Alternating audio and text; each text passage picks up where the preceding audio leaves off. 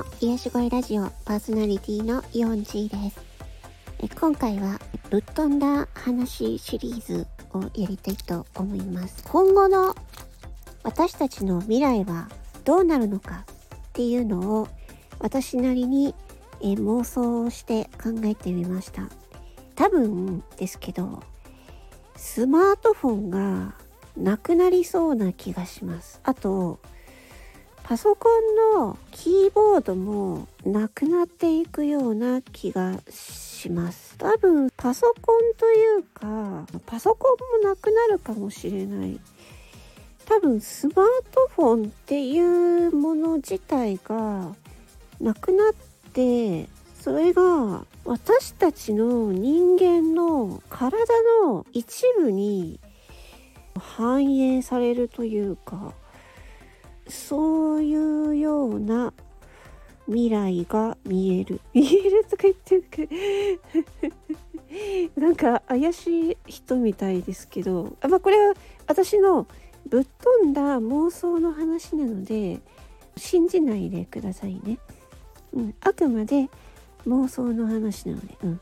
でもこのなんだろう昨今の数年の時代の流れ数年じゃないなもうインターネットが出た頃そして iPhone が出た頃そして今急に AI が出てきて思うんですけどもしかしたらあれスマートフォンなくなっちゃうかもな。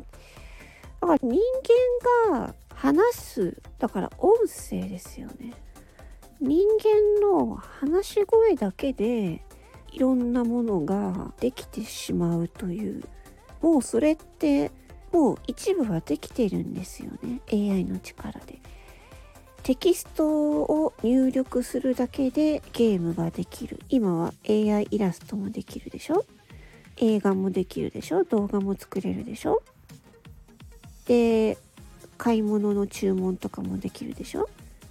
だからそれは人間が話してそれを受け取って言語情報か何かに変換してで実行するっていうのをもう私たちは話すだけでよくてあとは私たち人間がスマホとかパソコンとかを使って入力するということ自体がもうしなくてよくなるとかそういう世界になりそうな気がします。うん、車も自動運転で別に自分が運転席座ってても自動で運転してくれるから何にもしなくてもいい。でナビがあったらナビに話しかければ行き先そこまで行ける。だからタクシーの無人タクシーとかね。まあ今も宅配ロボットってもう中国ではあるしね。